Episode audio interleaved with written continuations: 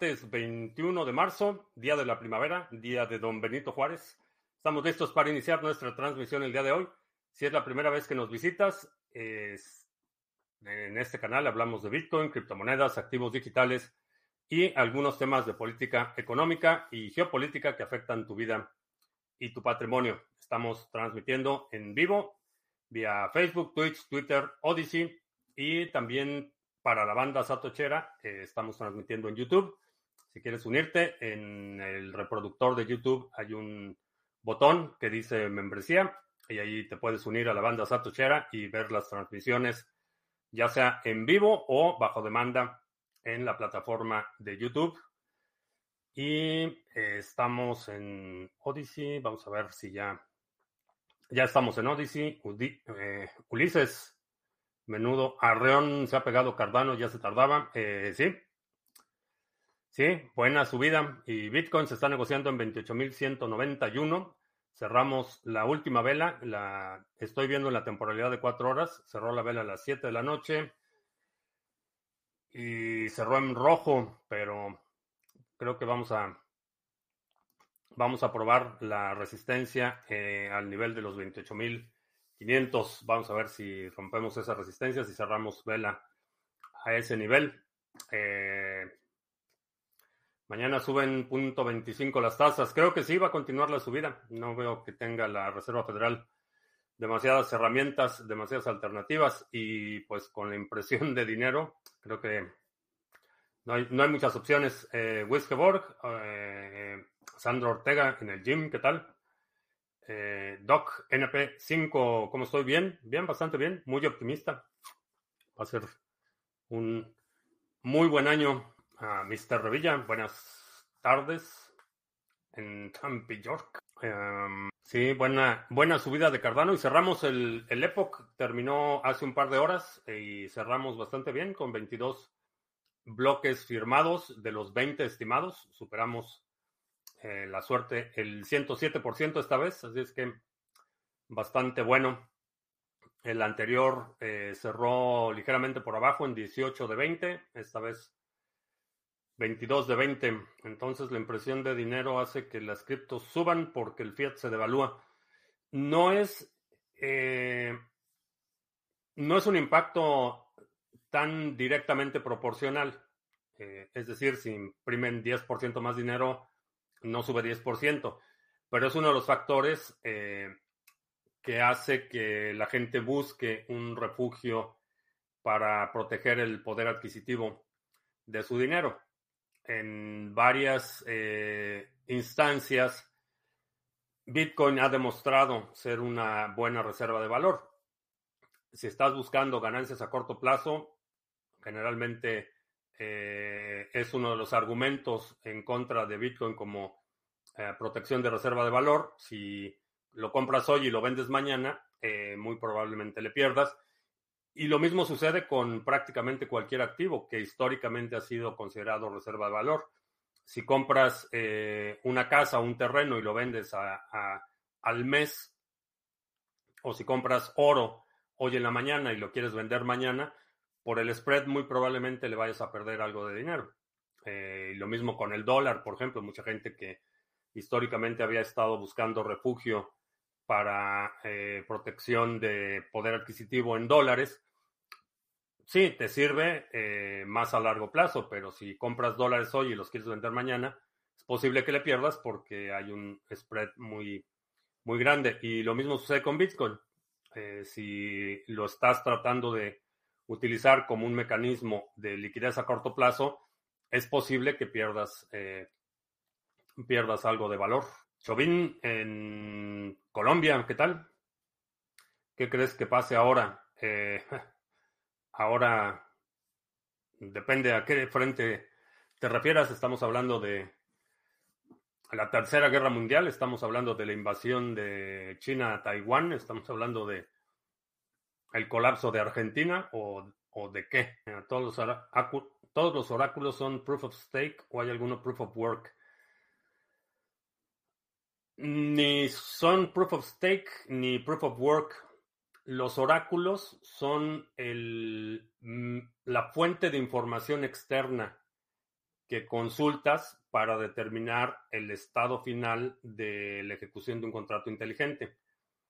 Entonces, eh, el oráculo no es band, el oráculo eh, no es el protocolo, el, oráculo es la fuente de información que estás utilizando.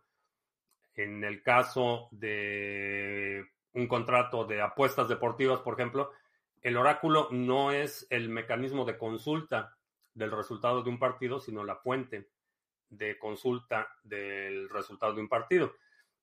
Hay algunos protocolos que utilizan oráculos que son proof of work. Eh, Ergo, por ejemplo, es un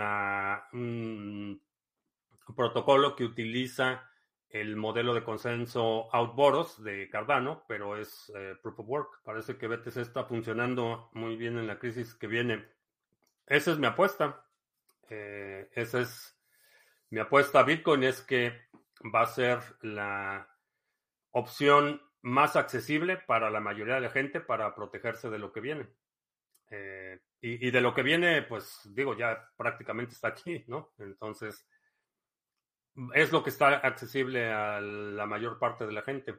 Por supuesto que hay otros mecanismos de ingeniería financiera mucho más sofisticada que se utilizan para protección patrimonial, pero no están al alcance de, la mayoría. Bitcoin sí, y, está al alcance de la mayoría que quiera eh, poner un poco de esfuerzo en aprender, en entender la tecnología y en procurar no, no comprarlo en un exchange. Eh, creo que Creo que sí. Esa es mi hipótesis. Lo de Sushi comprueba que la SEC va por las DeFi centralizadas o con cabezas visibles. Sí, esa es una vulnerabilidad. Y, no solo las DeFi. los pronunciamientos de la SEC han sido en el sentido de que todo lo que no sea Bitcoin es un security y por lo tanto la SEC tiene jurisdicción. Esa, esa parece ser la narrativa. Entonces, sí, cualquier empresa, institución o persona que puedan identificar está sujeta al escrutinio y al acoso de la Comisión de Valores. En tanto no haya una corte, eh, y tendría que ser una corte de distrito, en la que determine que la SEC no tiene jurisdicción, eh, van a seguir acosando a quien puedan. El fin de semana se minaron dos bloques al mismo tiempo con el mismo número y se autoarregló. Eso afecta a los ordinals que entraron al que se eliminó. Eh, sí, si el bloque fue determinado, uno de los bloques fue determinado como inválido y prevaleció el otro, sí, todo lo que esté contenido en ese bloque no es válido. En ese sentido, sí las afectan, porque ya estaba confirmada la, la transacción y ahora ya no está confirmada. ¿Crees que muchos grandes viendo esta crisis meterán así sea el mero 1% de fiat. Mm, creo que va a estar un poco más polarizado. Eh, va a haber quienes sí participen y creo que quienes decidan entrar, eh, poner dinero en Bitcoin va a ser más del 1%. Y quienes no decidan participar no van a poner nada, evidentemente. Quienes deciden eh, poner dinero en Bitcoin generalmente es más del 1%. A Card 861 en Monterrey, ¿qué tal? O sea que Cardano también puede ser perseguido y regulado.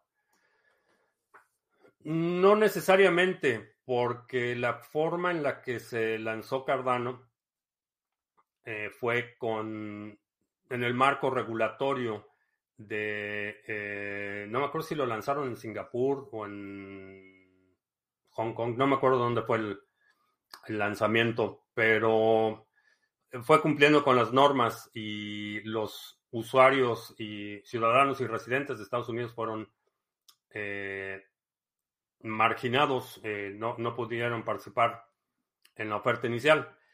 La única presencia que hay de Cardano aquí en Estados Unidos no es propiamente la fundación, sino es IOHK, que tiene oficinas aquí pero ellos se encargan únicamente del desarrollo, no tienen eh, realmente control del protocolo como tal.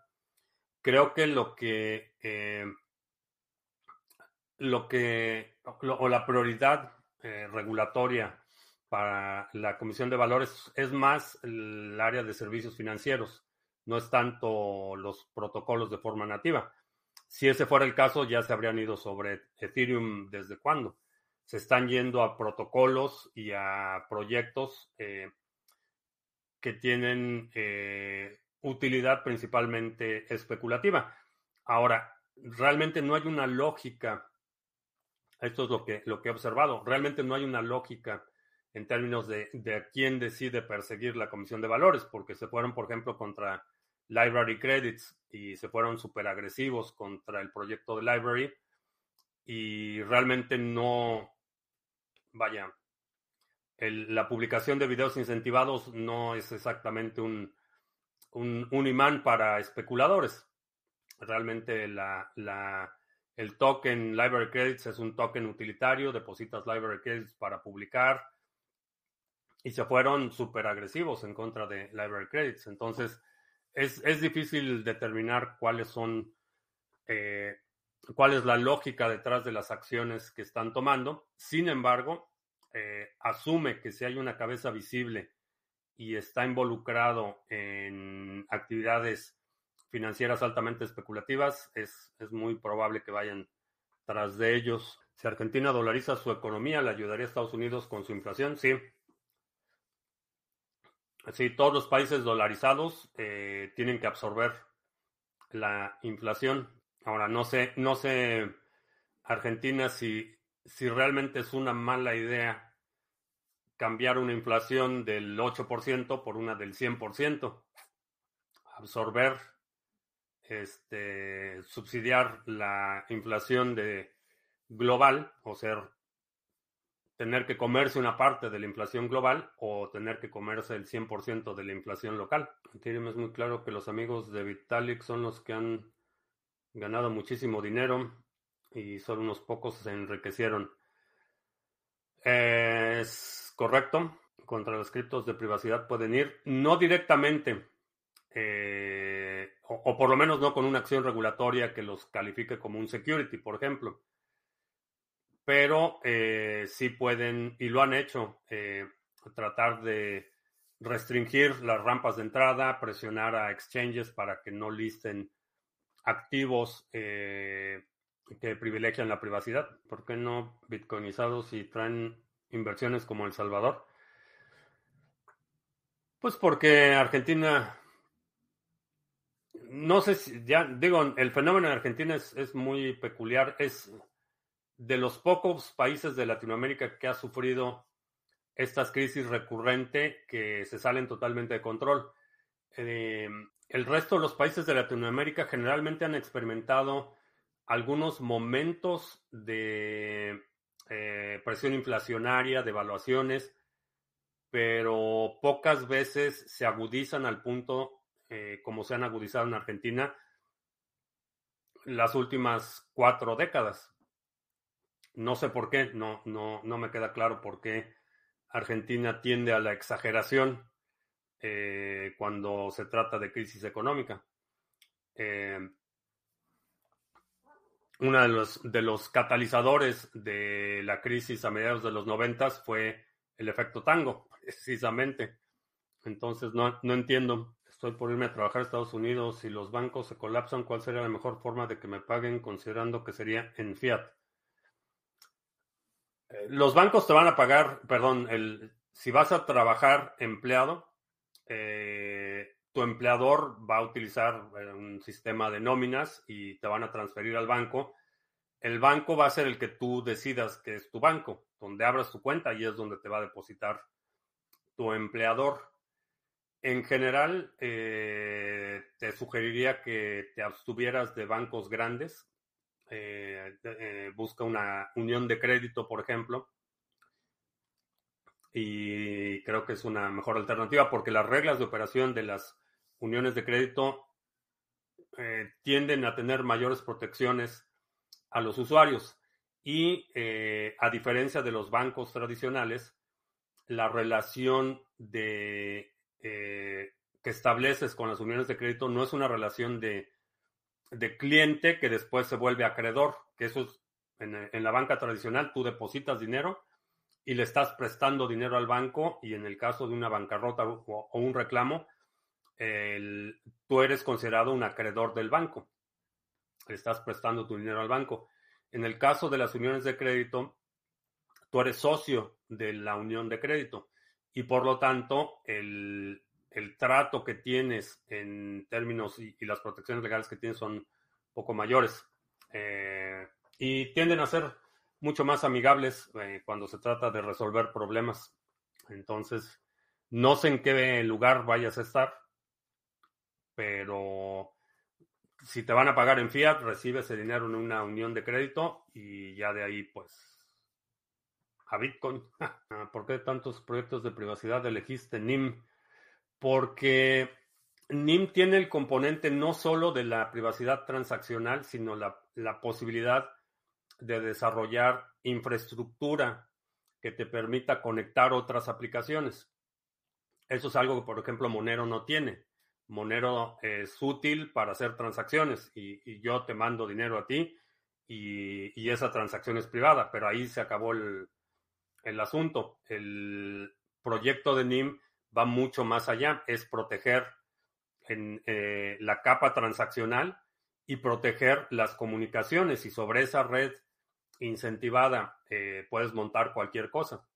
Puedes crear una aplicación de eh, comunicación cifrada que además vaya, eh, sea enrutada en los mixers de NIM y tienes una segunda capa de protección más allá de la encripción punto a punto. Entonces, me pareció un proyecto con mucho, mucho más ambiciones para proteger no solo la parte transaccional, sino la parte de las comunicaciones, que es fundamental. Ah, tienen los POS posibilidad de competir con retornos más altos y los tipos de interés en fiat suben mucho más. La mayoría sí, la mayoría, el, retorno es consensuado, es, una actividad de consenso. Entonces, en algunos casos, a lo mejor sí podrían eh, hacerlo. Creo que es una mala idea y, una, una, de las razones por las que eh, hay la necesidad de incrementar las tasas de interés es porque estamos hablando de un modelo basado en deuda y no quieres competir en la impresión de dinero, que, finalmente las recompensas en la mayoría de las redes proof of stake es, es inflación, es impresión de nuevos tokens. Entonces, en ese caso, no quieres competir con, eh, con el sistema fiat. Por otro lado, en términos de retornos, cuando la Reserva Federal dice que la tasa va a subir 0.05%, eso es la tasa base para los grandes jugadores. A ti como usuario, si abres una cuenta de ahorros o una cuenta de cheques y te ofrecen interés, si bien te va, te van a ofrecer el 1% anual. Este, si bien te va. Entonces, esas tasas de interés son las que, por supuesto, si solicitas una tarjeta de crédito, entonces eh, te van a cobrar el 20, 25% de interés, pero pagarte interés, el retorno que recibes por el capital que tienes en los bancos, si bien te va, va a ser el 1%. El gato leproso que sí, soy argentino, no uso nada en pesos, cobro algo y voy corriendo a transferirlo a USDT. En Twitter había un rumor de que Fluffy Pony y el de Monero pudo haber colaborado con las autoridades de Estados Unidos. Mm, no lo sé. Escuché el rumor cuando lo detuvieron en Tennessee. Eh, me parece que fue el año pasado. Eh, estaba, iba a una conferencia y iba en un vuelo privado y lo, lo arrestan no por problemas legales aquí en Estados Unidos, sino porque estaba enfrentando un proceso legal en Sudáfrica que tenía que ver con su actividad antes de involucrarse en Monero y todo eso. Si colaboró con las autoridades, honestamente lo dudo, pero no confíes, verifica. Es un país con más atención psicológica, estamos chiflados de remate, nos merecemos un país así un país completamente inestable, pero con muchas ideas. Esta situación de vivir todo el tiempo al borde de la cornisa. No sé a qué atribuirle la situación, pero sí me llama, me llama la atención el extremismo, porque, mm, digo, las crisis recurrentes en los países latinoamericanos es parte de nuestra historia y está prácticamente en nuestro ADN, pero Argentina es el único que se me viene a la mente que, que cuando empieza la crisis es a todo, a todo lo que da. En Estados Unidos hay una plataforma que pasa el dinero fiat a criptos de una sin problemas. Lo usan mucho en Argentina, que les pagan en dólares. La plataforma lo pasa a criptos. Eh, no sé si es, por ejemplo, RTM o alguno de esos. La estrategia de la Fed para tumbarse los bancos pequeños para que los compren los grandes y al final el Banco Central se queda con ellos para implantar la CBDC. El la Reserva Federal los bancos que son dueños de la Reserva Federal son los bancos de siempre. Bank of America, Wells Fargo, JP Morgan, esos son los dueños de la Reserva Federal.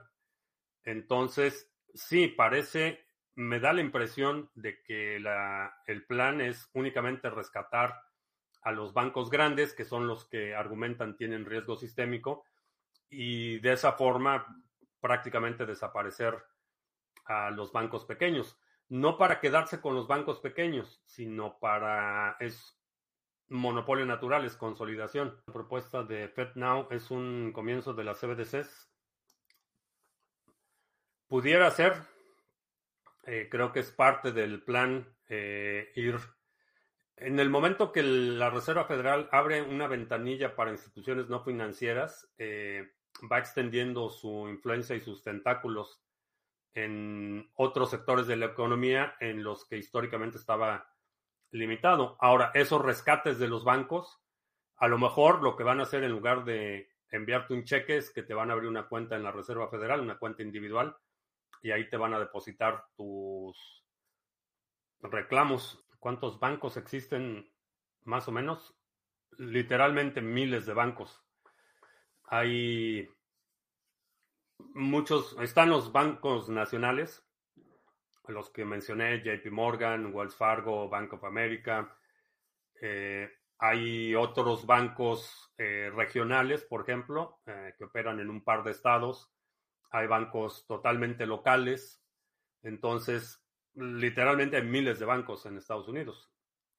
hay bancos regionales, por ejemplo, hay un, banco que opera en, en el área de por ejemplo, Arkansas, Missouri y Kansas.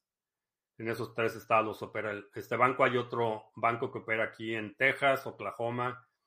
Eh, hay bancos que operan en la zona de Nuevo México, Arizona. Entonces, hay bancos regionales y hay bancos locales. Hay, un par de bancos que son eh, que tienen tres sucursales en la zona metropolitana de Dallas Fort Worth y es un banco totalmente local pero son miles de bancos. ¿Hay algún chiste sobre cripto? sobre cripto? Hay muchos chistes sobre cripto. ¿Es muy fácil abrir un banco en Estados Unidos? Eh, no, es muy complicado. Eh, si no eres parte del club, es un proceso que se puede llevar varios años. Eh, Kathleen Long lo ha estado tratando de hacer, lleva creo que ya tres años. Jesse Powell, el CEO, ex CEO de Kraken, también lleva varios años tratando de obtener una licencia para que Kraken pueda operar como banco y no los han dejado. Entonces, aun cuando tengas dinero, si no eres parte del club, muy muy difícil abrir un banco. Es más fácil comprar un banco. Eso sí es relativamente más fácil. Pero abrir uno, el video de Ordinals, eh, sí, sí se va a poder ver bajo demanda. Si la Fed sube la tasa de, de 25.25 ¿Crees que siga la crisis en los bancos a pesar de la ayuda? Eh, sí, porque siguen aumentando las tasas de interés y cada vez menos gente puede pagar sus deudas. Entonces vamos a empezar a ver problemas con hipotecas, vamos a empezar a ver problemas con eh, financiamiento de vehículos. Y como lo he mencionado, aquí en Estados Unidos la economía diaria es altamente dependiente del crédito. Hay mucha gente que paga su, este, el supermercado y paga este, la luz y el cable y su teléfono celular, lo pagan con tarjetas de crédito. No tienen el dinero después para pagar la tarjeta, pero lo pagan con tarjetas de crédito. Entonces, eh, insolvencia y un montón de problemas que se están acumulando. Entonces, va a estar complicado. Porque la gente deja de pagar hipotecas y empiezan los desalojos y, es una luz de problemas. Eh, lo que sigue, y ya lo vimos, lo que, lo que se viene va a, hacer el 2008 en comparación como este simplemente como un mal momento. Eh, ya lo vimos. En cuanto se desfonde el asunto, va a empezar, van a empezar despidos masivos, van a empezar desalojos eh, de viviendas. Obviamente los, eh, las municipalidades que dependen en buena medida de los impuestos que cobran a sus residentes, pues ya van a dejar de cobrar impuestos y van a empezar a interrumpir servicios y se hace una bola de nieve. Cada punto cuarto de punto que suben las tasas, ¿cuánto equivale la subida de las tasas de tarjetas de crédito? La, ¿Cómo determinan la, eh, la tasa que pagas en tu tarjeta de crédito? Es totalmente arbitraria. Eh, está más vinculada a tu historial crediticio que a cualquier otra cualquier otro factor. Lo que he estado observando, porque aquí llegan por correo me llegan ofertas de tarjeta de crédito cada por lo menos dos a la semana. De las que he visto, eh, diría que probablemente suban entre uno y dos puntos por cada cuarto de punto que sube la Reserva Federal. Eh, las últimas que he estado recibiendo ya vienen con tasas de interés del 30% anual. Entonces sí han estado subiendo. Si uno no paga la tarjeta de crédito y no tiene nada a nombre de uno ni trabajo, ¿cómo recupera el dinero el banco? Eh, no lo recupera.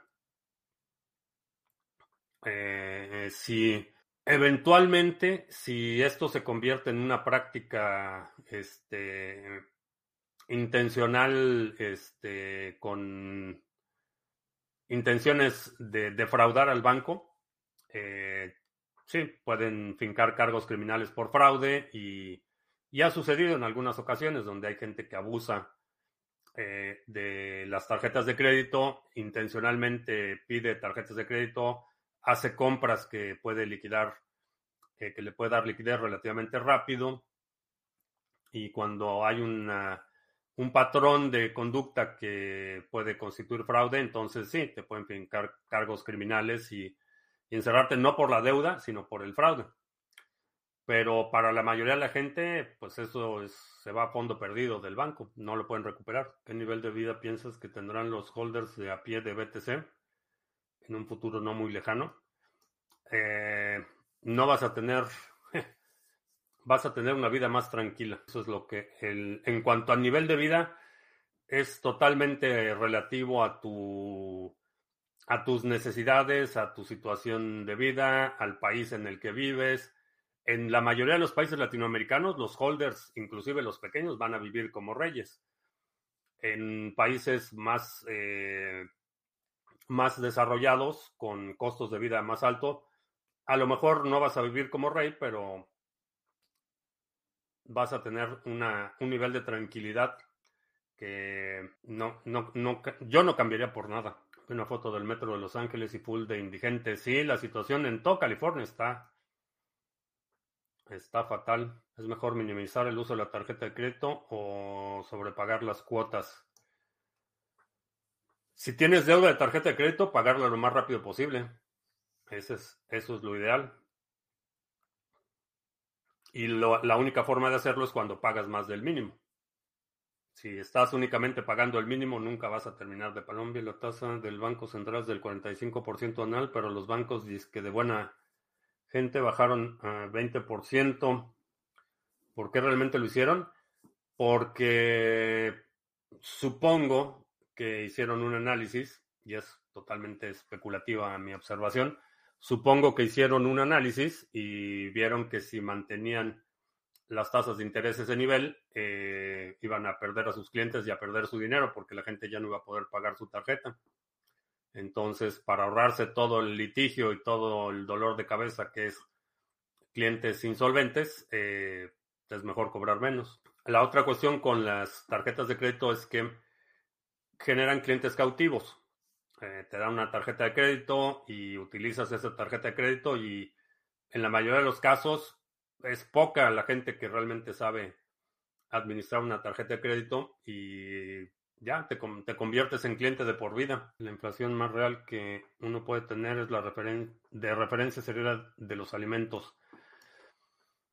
Mm, no necesariamente eh, o, no lo eh, simplificaría ese nivel porque depende mucho del, primero, del inicialmente el costo de dichos alimentos y segundo, depende mucho de qué porcentaje de tus ingresos o de los ingresos del grupo observado, qué porcentaje de esos ingresos se dedican a la compra de alimentos. Eso es lo que te va a ayudar a determinar el impacto realmente eh, de la inflación. Pero alimentos es de los primeros que empiezan a ver los efectos. Eh, energía, alimentos y vivienda son los que empiezan a ver los efectos de la inflación más rápido. Pero depende mucho. Aquí, aún con toda la inflación que hemos visto, proporcionalmente el costo de adquisición calórica sigue siendo relativamente bajo en términos proporcionales. La cantidad y calidad de calorías que puedes obtener por dólar sigue siendo relativamente bajo. Por supuesto, no me, no me agradan los precios que estoy pagando en el súper, pero, pero sigue siendo relativamente eh, barato. La gente no se da cuenta que hace cinco años podría salir ibas a un sitio, un McDonald's, y podías comprar comprarlo con 5 o 6 euros. Hoy mismo paso de los 10. Eh, ¿sí? Yo soy de esos con deudas en cuatro tarjetas de crédito. Actualmente dejé de usarlas. Las estoy pagando poco a poco. El problema de pagarlas poco a poco es que si no excedes el pago mínimo, nunca vas a terminar de pagarla. Eh, si las cuatro tarjetas son del mismo emisor o si tienes por lo menos dos del mismo emisor, eh, negocia con ellos que te consoliden la deuda y entonces eh, enfócate en la deuda. Bueno, ahí te va, ahí te va tu plan de rehabilitación crediticia. Tienes cuatro tarjetas. De esas cuatro tarjetas necesitas mantener los pagos, porque si te retrasas, entonces ya es una bola de nieve. Mantén los pagos por lo menos el mínimo de esas cuatro. Y de esas cuatro selecciona la que te está cobrando el mayor interés. Le asignas un extra. Y esa es la que empiezas a pagar primero. Y tiene que ser más del mínimo. Si estás pagando únicamente los mínimos, ya te compraste este, esclavitud de por vida. De las cuatro, la que, la que te esté cobrando el mayor interés, a esa le vas a poner el mayor dinero. Las otras tres, pagas el mínimo. Y lo sigues haciendo cada mes y cada mes y cada mes hasta que acabes. La otra es que también te enfoques en generar más dinero. No, no únicamente en pagar tus deudas, eh, sino en generar mayor prosperidad, generar, eh, utilizar tu tiempo, tu talento y tus recursos para generar más dinero. Van a haberlas bajado para ampliar la base de clientes eh, de los bancos en Colombia también, pudiera ser. O sea, el banco, ese argumento de que lo hicieron por buena gente, pues no, olvídalo. No lo hicieron por buena gente. Los bancos son negocios y te van a exprimir hasta el último peso que puedan. Eh, esa es la premisa. ¿Por qué lo hicieron? Pues porque de esa forma calcularon que iban a ganar más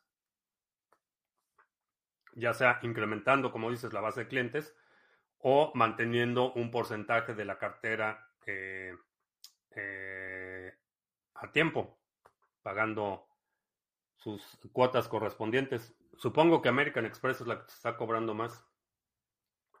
Empieza por esa. Una tarjeta de crédito de negocios, buena herramienta. Si facturas todas las compras y posteriormente haces la devolución a tu cuenta de cheques del negocio. Dice Mr. Revilla. lo de la gente naranja, ¿cómo va?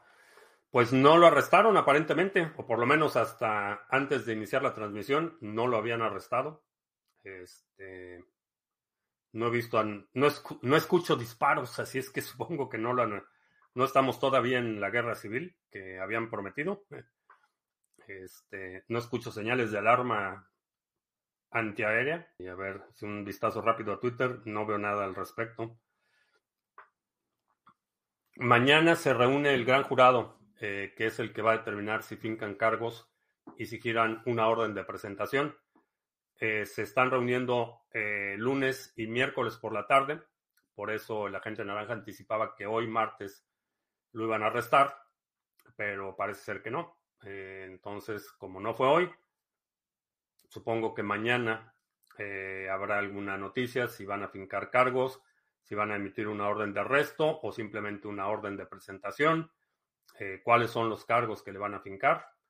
Y una vez que se emite esa orden, pues falta que se presente, porque la otra es que es una corte en el estado de Nueva York, es una corte estatal, no es una corte federal.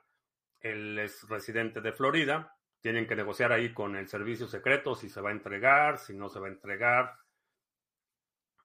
Todo el show, no lo sé. ¿Será suficiente para disimular la crisis que Putin se caiga de una ventana? Pues sería justicia poética que se caiga de una ventana o que sufra exposición a un material radioactivo. Sería justicia poética. Tengo una moneda conmemorativa de BTC pegada en mi celular. Mi sobrina de 8 años la reconoció. Empieza a hacerme preguntas sobre la moneda. Muy bien. ¿Cuál sería una buena estrategia para invertir en criptos con dinero de tarjetas de crédito? Eh, pues es liquidez. Eh, en mi opinión, la tarjeta de crédito es un, el tipo de liquidez más cara que vas a encontrar. Pero si pones, por ejemplo, y, esto asumiendo que tengas capacidad de pago, esto quiero subrayarlo, no, no excedas tu capacidad de pago. Si vas a utilizar las tarjetas de crédito para financiarte, asegúrate que puedas pagar esas tarjetas aun cuando algo salga mal. Eso, eso es importante subrayarlo. Si tienes capacidad crediticia, me iría más por una línea de crédito personal vas a tener un interés mucho más, eh, mucho más bajo con una línea de crédito que con una tarjeta. Pero a final de cuentas, pues es darle vueltas al dinero. Eh, lo puedes utilizar para eh, hacer stake y ir pagando las, las, mensualidades de la tarjeta con tus retornos del staking.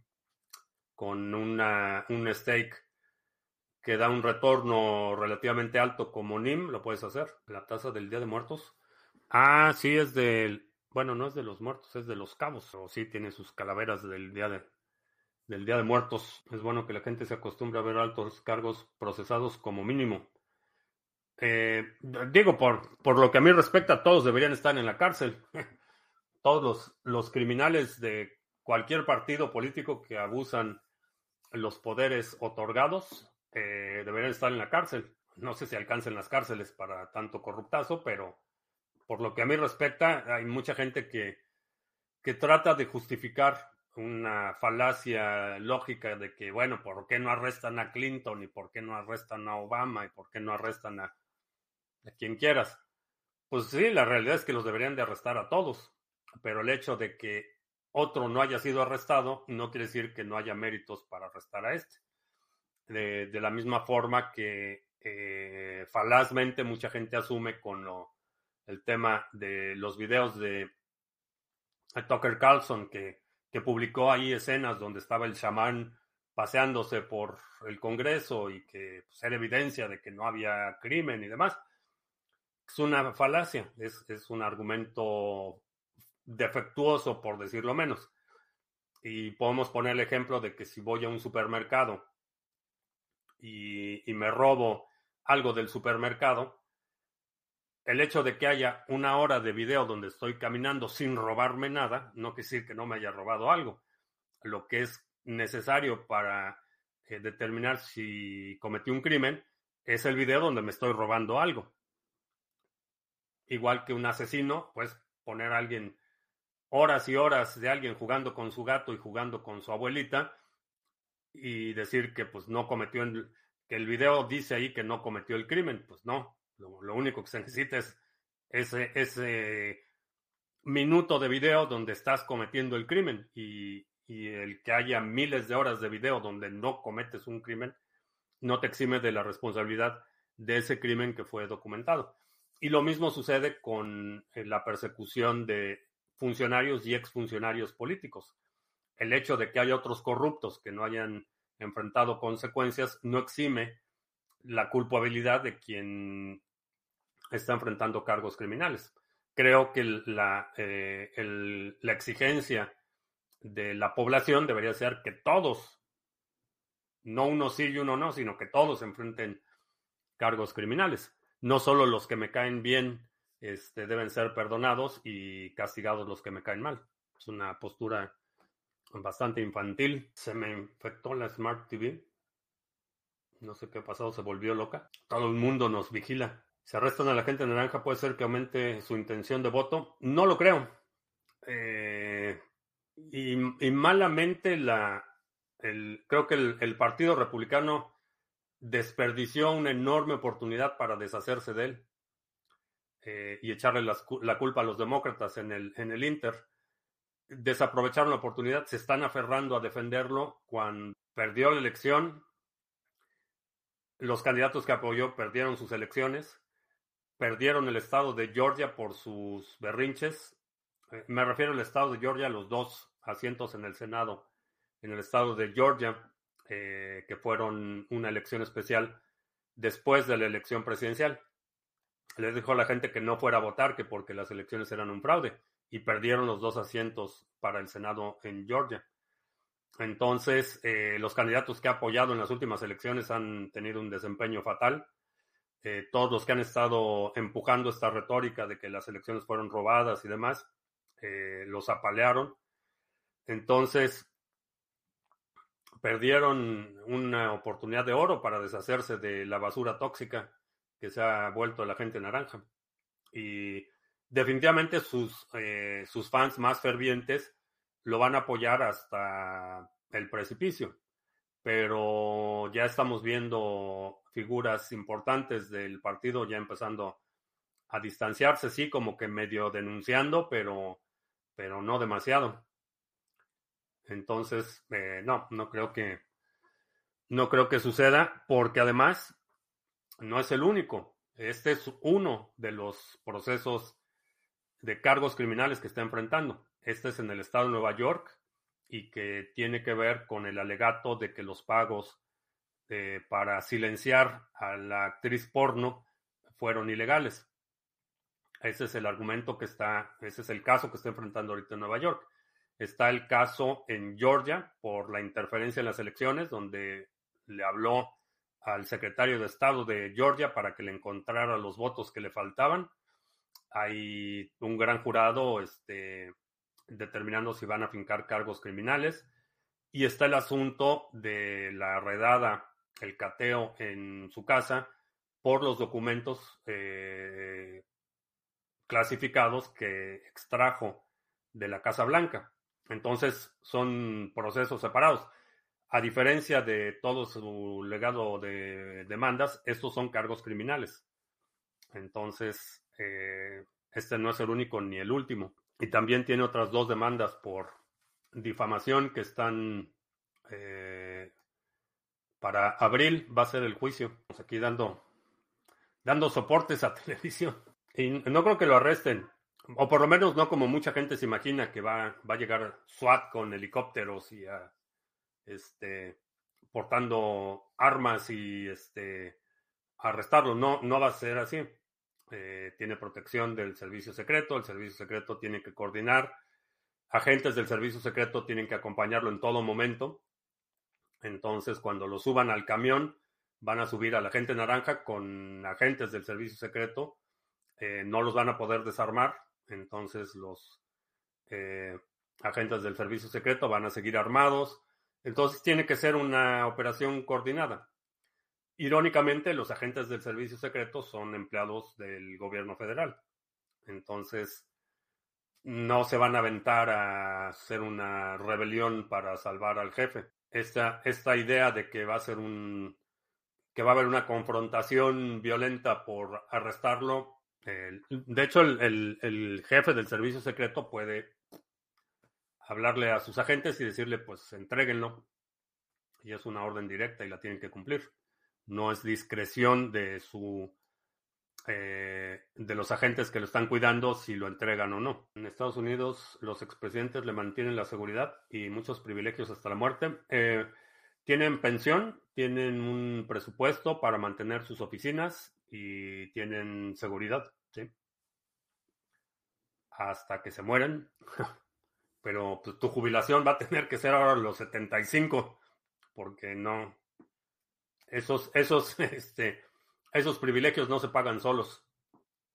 Entonces ahora vas a tener que trabajar a los 75 para pagarle a la gente naranja sus privilegios. Elecciones. Soros dijo que si Trump perdía, haría lo posible por llevarlo a la cárcel.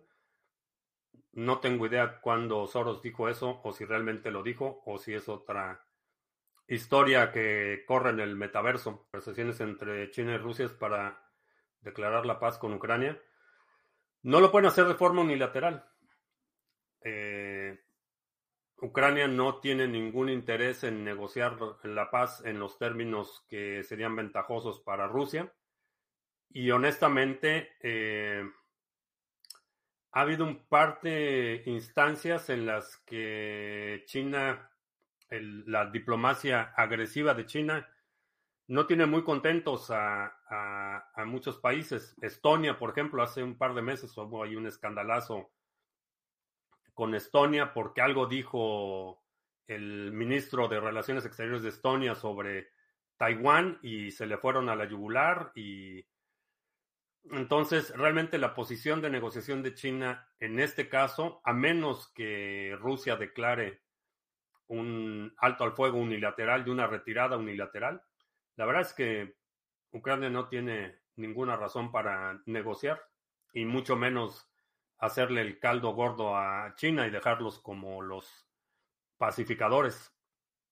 No hay ningún interés. Y honestamente no creo que a Estados Unidos le guste tampoco la idea de que le vuelvan a comer el mandado, como lo hicieron hace un par de semanas con eh, Israel y Arabia. No, ¿qué fue? Irán y Arabia Saudita o Arabia Saudita y no sé qué otro país restablecieron relaciones diplomáticas con la intervención de China. A Estados Unidos no le gustó mucho esa idea y no creo que lo vuelvan a, a, dejar. Eh, pues tienen, tienen control, le pueden, le pueden directamente decir a, a Zelensky que no negocie con China. Se lo pueden decir directamente. ¿No decías que China nunca le ayudaría a Rusia?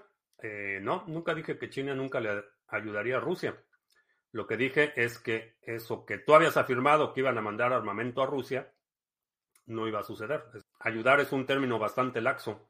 Eh, le ha estado ayudando, le ha estado ayudando a, mover petróleo en el mercado negro. Eh, le ha estado haciendo, dando señales de apoyo eh, público. Ayudarlo, pues sí, sí lo está ayudando, pero lo que tú dijiste es que iban a mandar armamento y que iban a mandar efectivos del ejército chino a apoyar a Rusia. Y eso fue lo que dije que no, que no iba a suceder. Claro, si a Zelensky ya le han dado mucho dólar. No solo, no solo la cantidad de dinero que se le ha dado, pero imagínate un escenario en el que China empieza a, a tratar de negociar un arreglo de paz, el que sea, no importa realmente los términos. Que en el escenario internacional China se vea como el mediador o el pacificador de la región en ese momento Estados Unidos dice, ¿sabes qué? Pues te, va, te jalo el cable. La única razón por la que eh, Rusia estaría considerando negociar con Ucrania es porque sabe que no puede con el apoyo que ha tenido de, eh, de otros países. No puede pelear pelearse con todo el mundo al mismo tiempo. Pero si a raíz de esa negociación los países europeos y principalmente Estados Unidos le cortan el, el, cordón umbilical a Zelensky, pues ya Zelensky no puede negociar mucho. Entonces, eh, no creo. Al inicio de la guerra nos dijiste que China no era tan amigo de Rusia. ¿Todavía no lo ves así? Al inicio de la guerra, habían declarado su amistad incondicional en la visita que hizo eh, Putin a China durante los Juegos Olímpicos. Esto fue antes de la invasión. China ha sido tibio, por decirlo menos, en retórica, sí, ha apoyado a, Rusia, lo ha apoyado por debajo de la mesa con eh, tratando de, mover petróleo, evadir sanciones y cosas así. Están en el tratado multilateral, el BRICS, que, que hemos estado comentando. Entonces, sí es, son amiguitos, pero, pero no tanto. Y hay, un, y hay un presente histórico muy largo. Sería bueno que en el metaverso les dieran clases de historia, pero el resentimiento y la desconfianza entre China y Rusia es histórica. Eh, precede inclusive la, Unión Soviética y la toma del poder del Partido Comunista Chino. Eh, tienen una fricción histórica desde el colapso del imperio mongol, desde la época eh, el zarismo, la, la, relación de amor y odio entre Rusia y China es histórica. Entonces, ¿crees que China nunca enviaría municiones a Rusia? No va, no va a mandar armamento. En el momento que China mande armamento personal o efectivos militares más allá de asesoría, eh, se está subiendo al ring. No lo va a hacer no está en posición de hacerlo. Probablemente manden ahí este, camiones de contrabando y cosas así. Lo pueden hacer, pero no abiertamente. A lo mejor se avientan un este, Irán contra. Eh, eso sí, eso sí lo podrían hacer, que sea Corea del Norte eh, los que manden las municiones a Rusia y China le reemplaza esas municiones a Corea del Norte. Eso sí lo podrían hacer. India, ¿qué papel juega entre las relaciones entre Rusia y China? Porque creo que tiene mejor relaciones diplomáticas con Estados Unidos y la OTAN. No demasiado. Últimamente China ha estado generando mucha, mucha incomodidad en los países europeos y en Estados Unidos.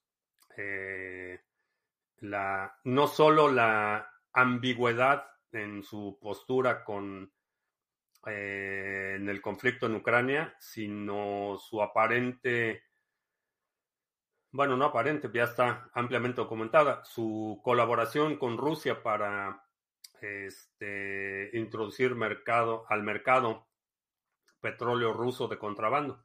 Lo están mezclando, ya, ya esto está ampliamente documentado, reconocido por el cuerpo diplomático hindú.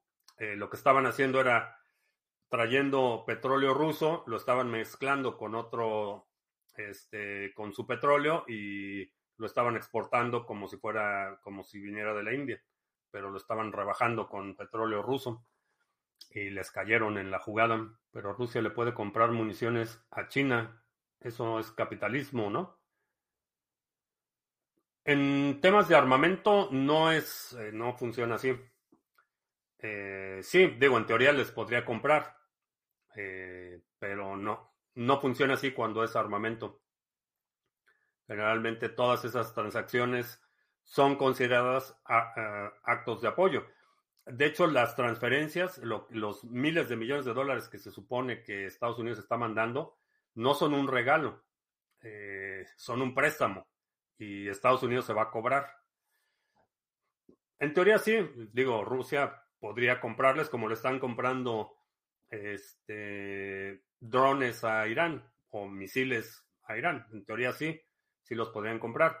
Pero el acto de venderles para China eh, creo que sería muy contraproducente. Bueno, pues ya ni, ni me dio tiempo de hacer anuncios. Ya, vámonos. Si mañana las cosas que pueden provocar los bancos en Estados Unidos, ¿cuánto es posible que creas una hiperinflación? Es difícil que veamos un proceso de, hiperinflación como el que está en Argentina, por ejemplo. No vamos a ver, veo muy remota la posibilidad de que veamos inflación del 60%, pero va a continuar. Eso es, esa es la diferencia. Y la otra es que eh, Estados Unidos tiene una moneda de reserva global, el dólar. Entonces la inflación se exporta. Los pools no pagan la, al delegador hasta que estén en un 5% de saturación. No sé de qué protocolo hablamos, es solo una sigla porque Estados Unidos tiene Influencia en Brasil, Rusia y China. Mantiene relaciones diplomáticas hasta hasta ahí. E India tiene sus chasquidos. La, bueno, con Brasil la relación de cercanía con Estados Unidos eh, ya no está. Bolsonaro era el que era muy pro Estados Unidos. Ahora con Da Silva, Lula, eh, pues ya son más pro Castro chavistas. Entonces, eh, en Brasil la situación se está moviendo mucho más a la esfera de influencia de China y de Rusia. Pero es un acuerdo de cooperación multilateral. No tienen realmente ninguna... No operan como un bloque, como la Unión Europea, por ejemplo. No operan, no operan así.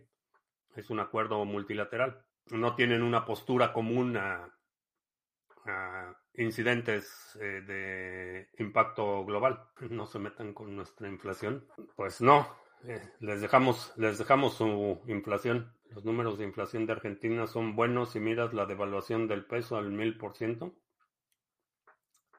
Eh, pues aritméticas bolivarianas, cortesía de nuestro corresponsal del metaverso.